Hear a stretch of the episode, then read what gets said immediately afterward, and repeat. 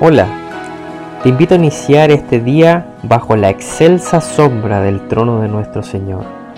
Meditaremos en un versículo de la palabra de Dios, esperando que sea esa lámpara a nuestros pies y esa lumbrera a nuestro camino, y que a la vez seamos animados, esforzados, sostenidos, y sobre todo que veamos y creamos en nuestro amado Dios y Padre Celestial. Le invito a leer en el Antiguo Testamento, en el libro de Isaías, el capítulo 25, verso 1. Dice así la Escritura.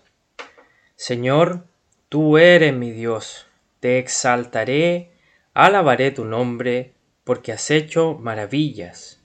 Tus consejos antiguos son verdad y firmeza. Tenemos frente a nosotros el principio de absolutamente todo, y a la vez por quien se sustenta todo. Señor, tú eres mi Dios. Tú eres Dios, eterno, sublime, soberano, infinitamente santo, lleno de misericordia, rodeado de majestad, lleno de gloria. La verdad, nos faltan muchísimas palabras en nuestro vocabulario para poder expresar a cabalidad la grandeza de nuestro Dios y Padre celestial.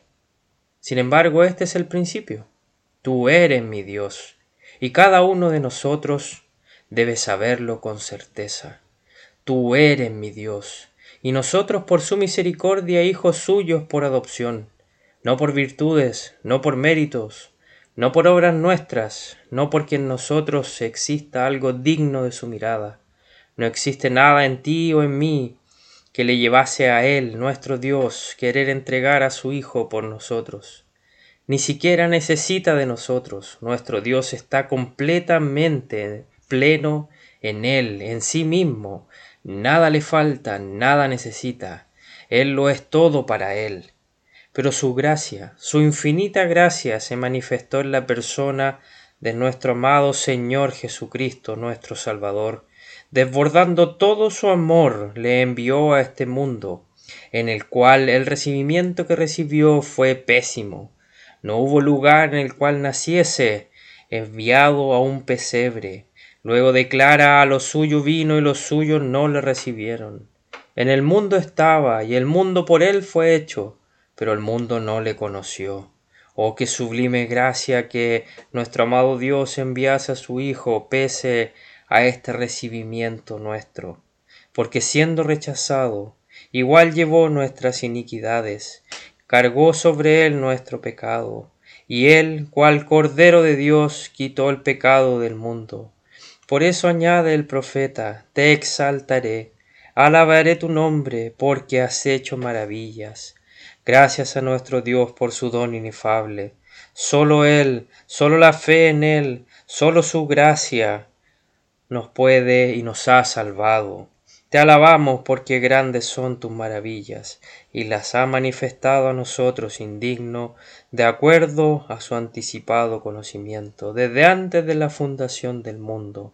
Por eso con toda alabanza hoy podemos declarar como el profeta te exaltaré, alabaré tu nombre porque has hecho maravillas.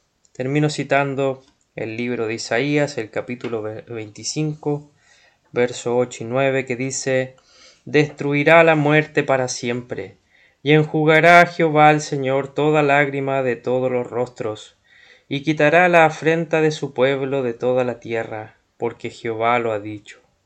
Y se dirá en aquel día, He aquí, este es nuestro Dios, le hemos esperado, y nos salvará, este es Jehová a quien hemos esperado, nos gozaremos y nos alegraremos en su salvación. Que el Señor bendiga su palabra.